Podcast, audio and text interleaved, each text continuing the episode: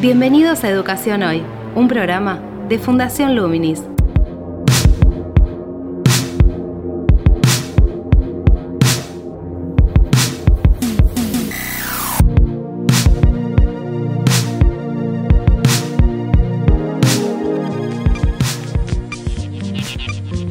Hola, ¿qué tal? Soy Gabriel Latorre y estoy dando comienzo a Educación Hoy, el podcast que realizamos desde Fundación Luminis abordando diferentes temáticas de educación en Argentina y en el mundo.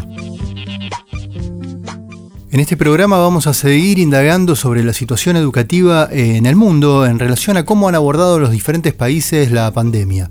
Ya hemos recorrido Suecia, hemos recorrido España y hoy vamos a ir a un país cercano, vamos a cruzar el Río de la Plata y a preguntar en Uruguay que ha tomado una serie de medidas bastante diferentes a las de Argentina, cómo están organizándose y cómo se fueron preparando y fueron haciendo reajustes durante todo el proceso de, la pandemia de estos últimos meses. El objetivo es conocer qué medidas tomaron, qué priorizaron, qué problemas no pudieron o no supieron anticipar. Todo con la idea de poder sumar y complementar referencias para poder pensar más claramente nuestro contexto. Con ese objetivo Vamos a escuchar hoy una entrevista que le realizamos a Eduardo Rodríguez Sidán, sociólogo, investigador especializado en políticas docentes en la Agencia Nacional de Investigación e Innovación de Uruguay y coordinador académico del Instituto de Educación de la Universidad ORT. Dado que Uruguay tiene características similares a, por ejemplo, la provincia de Buenos Aires, en algunos de sus aspectos, no precisamente en el caso de la densidad poblacional del conurbano, podemos eh, trazar algunos paralelismos en relación a, a las medidas que ellos han tomado, a cómo han ido observando diferentes variables para poder hacer reajustes desde un contexto, por ejemplo, de educación rural hacia la educación urbana. Si les parece bien, repasamos algunos datos que nos definen un poco el mapa poblacional del sistema educativo de Uruguay y continuamos de esa manera conociendo un poco cómo ha impactado la pandemia en los sistemas educativos de todo el mundo. Datos. Según datos del Banco Mundial, al año 2017, la República Oriental del Uruguay contaba con 956.304 alumnos, divididos en sus niveles de preescolar, primario, secundario y terciario universitario. Según datos de la misma fuente, la población de Uruguay es de 3.449.299 personas. Actualidad en Educación Hoy. Para ponernos en contexto, si te parece de, forma sintética, ¿cómo es el sistema educativo allá en Uruguay? El sistema educativo en Uruguay tiene ciertas particularidades con respecto a, la región, porque está mm, conducido por la Administración Nacional de Educación Pública, que es una organización que nuclea a educación primaria, secundaria, formación docente, no universitaria. A este organismo se le llama la ANEP, y este organismo tiene eh, independencia técnica, este, no, no financiera, pero tiene independencia técnica para el diseño, conducción y evaluación de las políticas educativas. En paralelo existe el Ministerio de Educación y Cultura, contrariamente a lo que ocurre en otros países, el, perfil del Ministerio de Educación y Cultura en nuestro país es, es, diferente, un perfil, digamos, de un segundo orden, la, conducción de, las políticas educativas básicamente está centralizada en la ANEP y en los desconcentrados de la ANEP, ¿no? porque a su vez la ANEP es un organismo bastante complejo que nuclea cerca de 800.000 alumnos aproximadamente. Total hay más, casi un millón de estudiantes en Uruguay, en un país de 3 millones de habitantes. Y este organismo, la ANEP, la que regula la educación pública, tiene a su vez desconcentrados, que llamamos acá, que son los que conducen la educación primaria, la educación media técnica, la educación media general o secundaria y la formación docente no universitaria. A su vez, estos niveles que llamamos subsistemas en Uruguay tienen su propio mini consejo y, independencia técnica también eh, respecto a la, toma de decisiones con respecto a las políticas en su respectivo sector. Ahora, Eduardo, me, acabas de pasar un dato interesante. Digamos, casi un tercio de la población son alumnos en Uruguay. Básicamente, sí. Eh, y esto entonces planteó un tremendo desafío en una situación en la cual no había, no había referencias previas para organizarse. Bueno, el Uruguay tiene indicadores de altos niveles de desarrollo educativo en términos de cobertura hasta los 15 años prácticamente universal, pero comienzan los problemas en, en los 14, 15 años con el ingreso al ciclo básico de educación media y, y los problemas más centrales y más importantes están en el segundo nivel de la educación media porque tenemos una tasa de egreso muy baja en el entorno del 40%.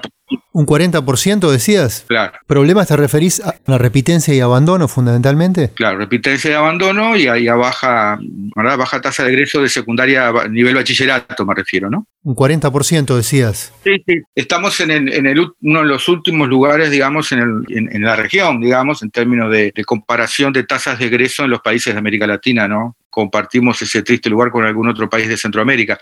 Es decir, e, eso también implica comentar un poco las dos caras que tiene la educación en Uruguay, ¿no? Por un lado, un alto impacto en la cobertura y, una llegada muy amplia a la población, a nivel de educación básica sobre todo, pero también tiene dificultades fuertes a nivel de egreso de secundaria y también a nivel de egreso de la universidad. ¿eh? Estamos en el torno del 20-24% de tasa de egreso universitario. Pareciera que en los países de la región que tienen una amplia cobertura en el sistema educativo, eh, esos niveles de, repitencia o abandono sobre todo son, bastante, altos. Pensando en la pandemia, pensando en la situación, digamos, de organización, supongo que, una de las decisiones o uno de los aspectos a tomar en cuenta como prioridades para las decisiones de organización debe haber sido que había un alto riesgo si se pasaba y se extendía mucho tiempo la virtualidad, la modalidad virtual, un desgranamiento alto en el nivel secundario, ¿o me equivoco? No, totalmente cierto.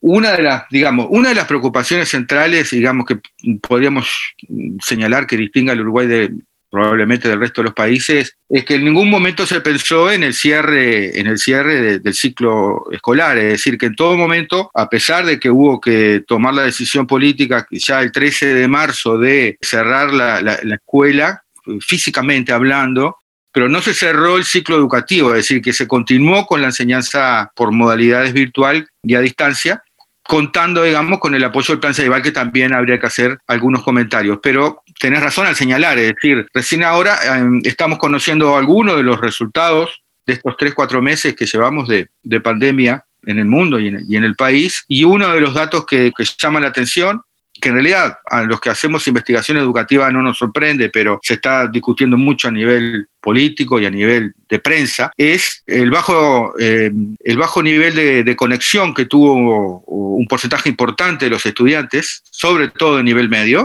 sobre todo a nivel medio, y hilando un poco más finamente, la baja participación activa de los estudiantes en procesos educativos. Aquí, perdón, se utilizó mucho el Zoom, digamos, y es como que se midió a través del WhatsApp y el Zoom si se conectaban en todas las clases, si se conectaban y dejaban la cámara apagada, si las actividades no las, no las enviaban. Digo, eso también fue un fenómeno que, allí se, se, vio progresivamente en aumento. Sí, totalmente. Sí. Incluso podríamos decir a pesar del plan Ceibal, porque uno podría pensar a priori que el Zoom se instala como, digamos, como novedad y como innovación, como apoyo para la docencia en temas que no tienen desarrollo de plataformas educativas pero Uruguay tiene un desarrollo importante de plataformas. El Plan Ceibal está instalado del año 2007, es una política tecnológica de Estado. Es ejemplar a nivel regional en muchos aspectos, ¿no?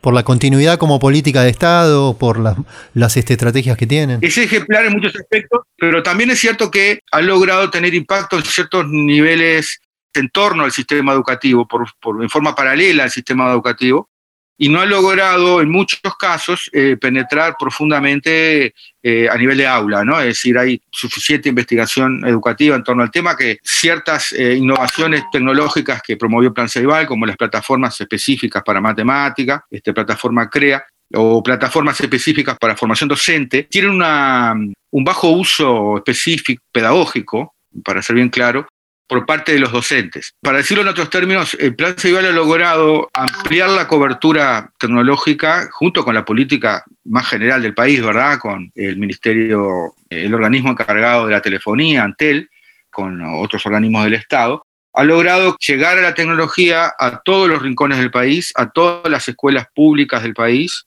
y centros de educación media del país. Incluso se le ha otorgado dispositivos personales y gratuitos a los estudiantes Pero cuando uno mira específicamente las, prácticas pedagógicas y las prácticas de aula, uno encuentra ahí que todavía hay fuertes resistencias por sectores de, docentes y dificultades materiales, en algunos casos de infraestructura tecnológica por parte de los estudiantes, para usar y, apropiarse de todo el potencial que la tecnología este, brinda para aprender en este nuevo contexto, ¿verdad? Cuando te referís a dificultades materiales, ¿tiene que ver con la conectividad? Sí, por ejemplo, ahora con la pandemia quedó claramente en, evidencia que la conectividad de los centros educativos era buena. Y digamos, nosotros también tenemos algunos estudios que, indican que, se vieron sobrepasados muchos centros, ¿no? Me ha tocado trabajar en investigaciones sobre este punto. Recordamos una frase del, profesor Esteve, en España, el autor del malestar docente, y era es una frase muy, muy, muy fuerte que dice que muchas veces las políticas son víctimas de sus éxitos. Y yo recordando esa, esas frases encuentro una vuelta, digamos, bien interesante como para interpretar eh, qué pasa con, la expansión de, la tecnología en Uruguay. Y, específicamente qué pasa con los problemas de infraestructura tecnológica en, los centros educativos. En parte, eh, esa frase resume que el acceso a la infraestructura llega a un punto que se satura por la sobreexposición y sobre el uso masivo de dispositivos de los estudiantes en los, centros educativos. Y llega un momento que la velocidad de apropiarse de los estudiantes, docentes y funcionarios de tecnología y de usar Internet tanto dentro del centro educativo como Internet paga, llega un momento que bloquea las posibilidades de uso de la tecnología en los centros educativos. Eso lo veíamos antes de la pandemia en varios estudios que realizamos desde el Instituto de, Educación. Y lo otro que vimos ahora con la pandemia es que al estar cerrados los centros, los estudiantes tienen que usar tecnología por fuera de los centros educativos. ¿Y qué pasó ahí? Esto explosionó, no, eso explosionó. Dejó en evidencia un sector muy importante de la población, familias y alumnos que desde sus hogares no podían acceder a Internet. Porque eso incide directamente, digamos, en, justamente en este problema que hablábamos del desgranamiento. Pues si el chico intenta conectarse una vez, dos veces o se cuelga el Zoom, llega un momento que la voluntad de poder sostener ese esfuerzo se cae, se diluye. Se cae, se cae. Y bueno, hubo algunos, algunas respuestas desde las políticas.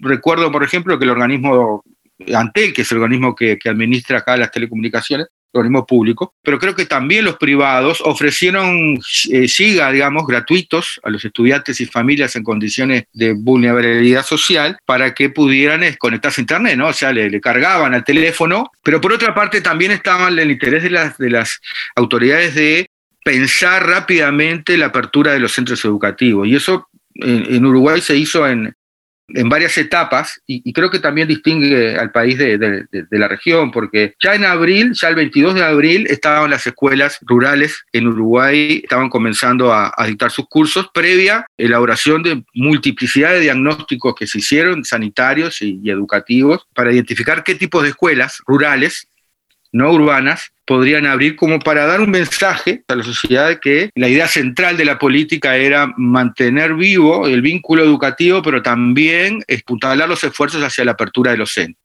Te hago un paréntesis. ¿Cuándo se cerraron las clases y en qué niveles? ¿Y cuándo se abrieron? ¿De qué, de qué forma y en qué niveles? Se cerró todo el 16 de marzo. Los primeros casos en Uruguay fueron el 13 de marzo. Y ahí va, está bueno para ponerle contexto. Y ya el 22 de abril, luego de diagnósticos muy detenidos, muy, muy profundos, con mucha lupa, para decirlo de alguna manera, se identificaron escuelas rurales, escuelas con pocos alumnos, con docentes que, fueron hisopados para ejercer la, función. También se evaluó el tema del traslado, que es una, una variable que hasta hoy día es muy, muy importante. ¿Hay muchas escuelas rurales allá? Hay, hay, sí, hay muchas, hay más de 700 escuelas rurales muchísimas escuelas rurales con pocos alumnos.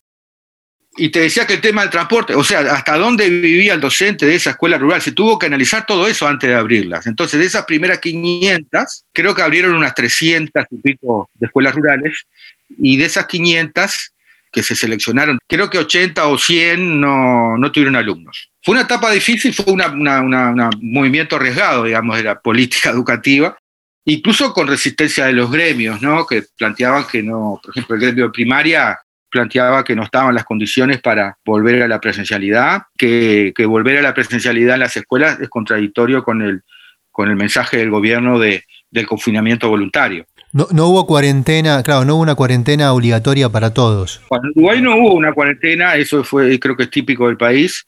Se optó por el confinamiento voluntario de las personas, el gobierno exhortó sistemáticamente a, realizar ese confinamiento, la, población lo, aceptó, entendió creo yo, digamos, la diferencia entre el confinamiento voluntario y la cuarentena estricta, como pasa en otros países, uno de ellos Argentina, y creo que algunos mensajes del gobierno fueron muy de alto impacto, especialmente los mensajes sanitarios fue un acierto del gobierno, por una comisión de, académicos científicos, un grupo asesor académico honorario, se les llama acá, GACH, que fue el que lideró fundamentalmente en los primeros dos, meses la toma de decisiones respecto a la apertura o, el cierre de las actividades económicas y de las actividades educativas.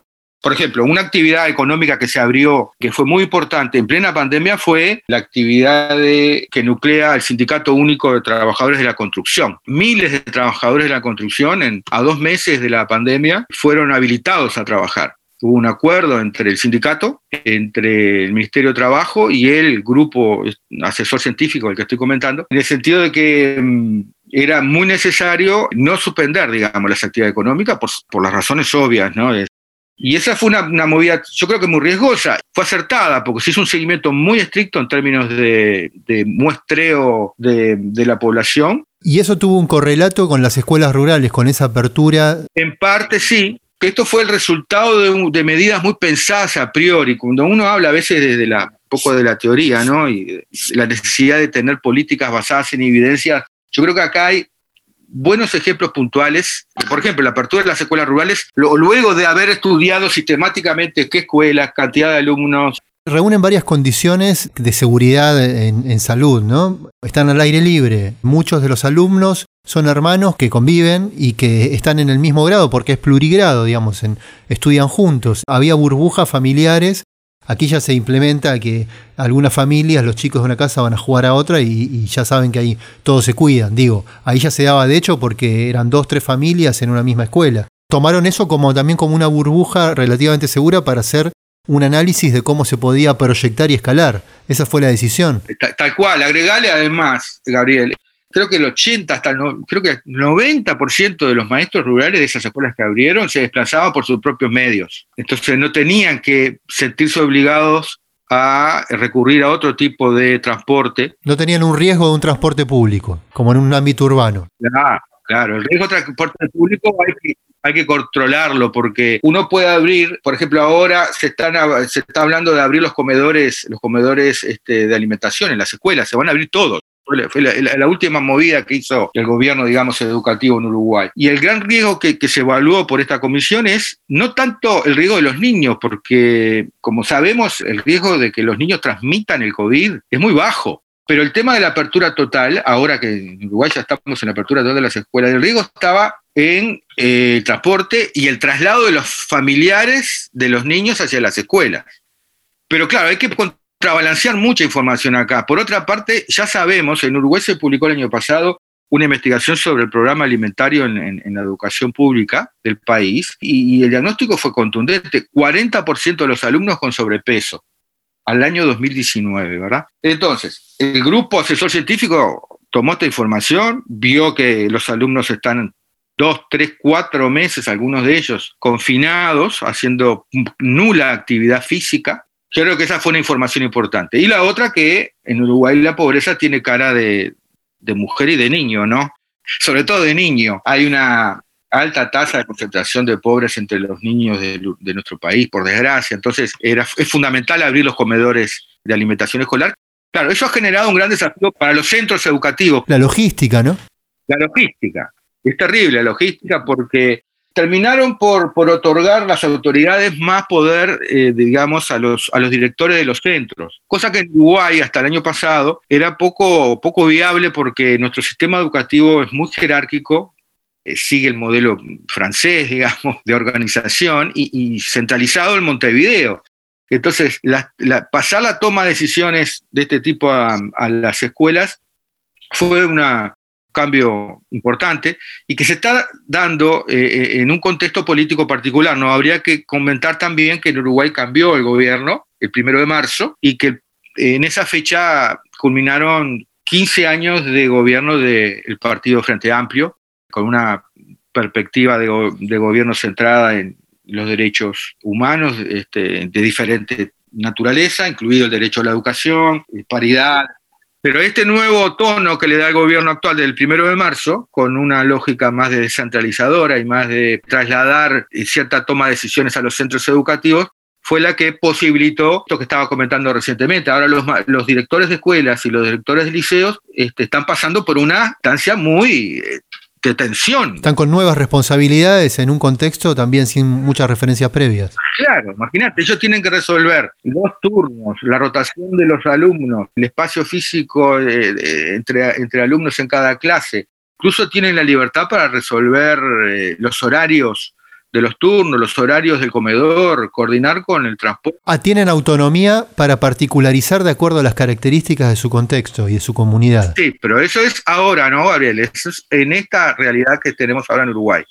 Esa autonomía en los años anteriores era muy difícil de implementar en nuestro país porque está todo regulado. ¿Y te, te, parece un cambio, un buen cambio ese? Digamos, ¿cuál es tu análisis en relación? Porque, digamos, este, este contexto movió todo el tablero.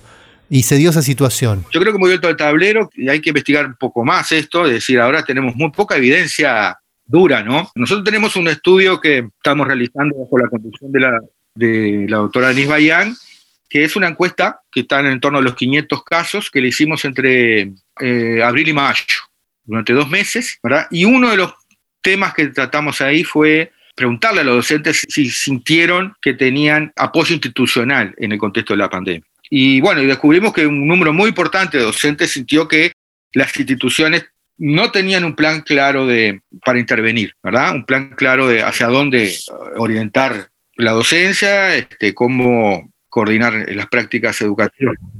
Tengo por aquí unas pequeñísimas frases de algunos docentes de este estudio que te estaba mencionando. Por ejemplo, uno, un docente señalaba, en realidad fue un proceso del estrés total hace la tranquilidad a partir de la organización. Capaz que esta frase resume un poco eh, lo que quiero transmitir, ¿verdad? Te invitamos a participar de Educación Hoy a través de las redes sociales de Fundación Luminis, arroba Infoluminis o nuestro sitio web www.fundacionluminis.org.ar.